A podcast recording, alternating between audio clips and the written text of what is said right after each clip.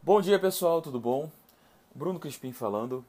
Hoje eu queria falar com vocês sobre algumas ferramentas é, narrativas que a gente tem como escritor e principalmente falar sobre o mau uso delas. O foco desse capítulo vai ser no mau uso delas.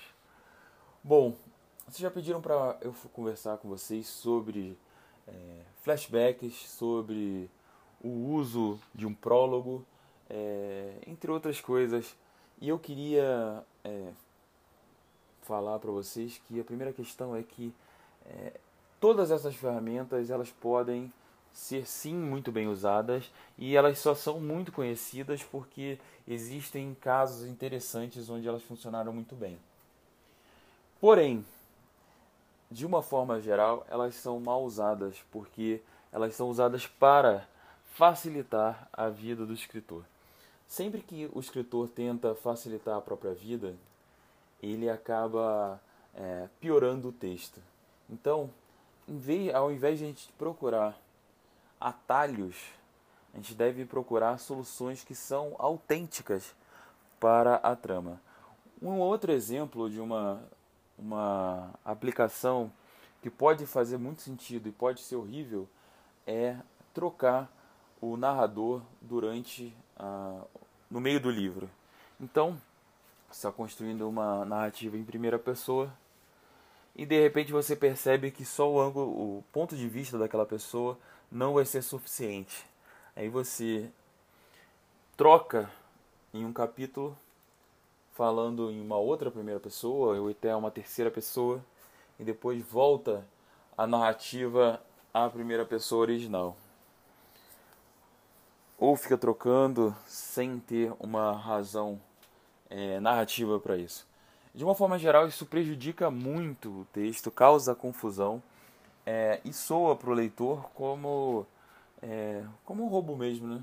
A gente tem que é, ter consciência que quando a gente está escrevendo, seja uma, é, uma, um texto fantástico ou não, a gente cria regras específicas para o nosso mundo ficcional. Então, mesmo que esse mundo seja exatamente igual ao nosso, a gente cria uma série de regras na nossa narrativa que precisa ser respeitada. Nesse, nesse nosso mundo é a nossa narrativa. Então, por um exemplo, se eu deixei claro para o leitor que a narrativa vai ser em primeira pessoa, eu fiz, é, eu fiz os leitores gostarem do narrador. Eu fiz eles entenderem que aquela voz é importante para a narrativa. Se em algum momento eu trocar essa voz, eu tenho que ter um motivo muito claro. Tem que ser claro para mim, para o livro e para o leitor. Mesmo que não seja em um nível claro no nível consciente, mas não pode parecer que é forçado. É, isso funciona muito com flashback. É, quando a gente coloca um flashback sem propósito nenhum, principalmente quando ele é isolado, é uma cena só, é, costuma soar muito muito forçado pro, pro leitor. Então você tá você precisa contar alguma coisa, você não achou outra forma de contar, então você usa o flashback.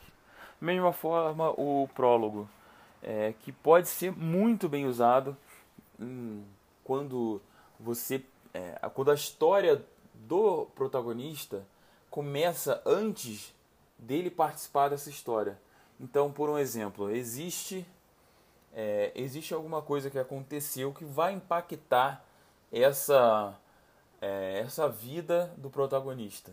Então você conta isso e depois começa no prólogo. Agora, a maioria das vezes a gente vê prólogos com, é, com, com eventos que acontecem é, eventos desnecessários até, que acontecem só para a gente ter uma pequena noção da vida do, do, do protagonista. O que é ruim por dois motivos. O primeiro é que é, é desnecessário, então por isso, só por isso a gente já tem, já tem que tomar cuidado. Agora, o pior deles é porque é desinteressante. É, um prólogo bom, ele precisa criar um vínculo imediato do, autor, do leitor com a história. Aliás, um primeiro capítulo deve fazer isso. E o prólogo é um primeiro capítulo. Então, a gente tem que pensar muito se é, vale a pena a gente despejar um monte de informação no primeiro capítulo, principalmente, para que o leitor é, entenda o que está acontecendo.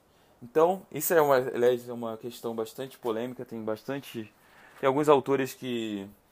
autores publicados importantes que. É, best-sellers que discordam disso, mas pessoalmente é, eu não acredito, eu não acho que nada deve atrapalhar num primeiro capítulo essa conexão leitor-texto. É, então, se você vai jogar muita informação e isso atrapalhar, corta essa informação. E prólogos com, com, é, com frequência são, são formas de jogar um monte de informação no, no próprio no leitor sobre a história de uma forma não dramatizada. Quer dizer, o famoso é, show don't tell.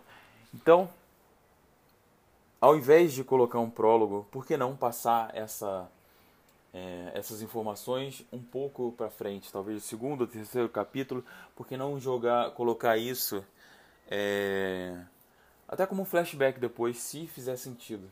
Então, antes da gente simplesmente é, olhar para uma determinada técnica ou ferramenta e falar: nossa, essa ferramenta é muito boa, vou usar em todos os meus livros.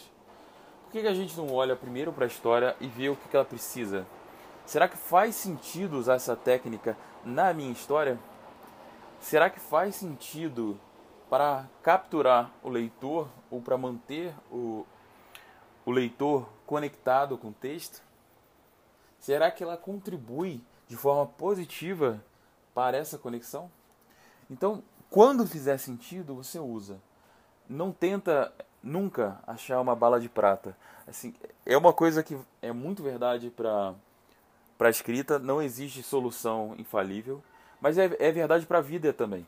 Assim, não existe solução infalível para nada. Assim, problemas complexos exigem soluções complexas.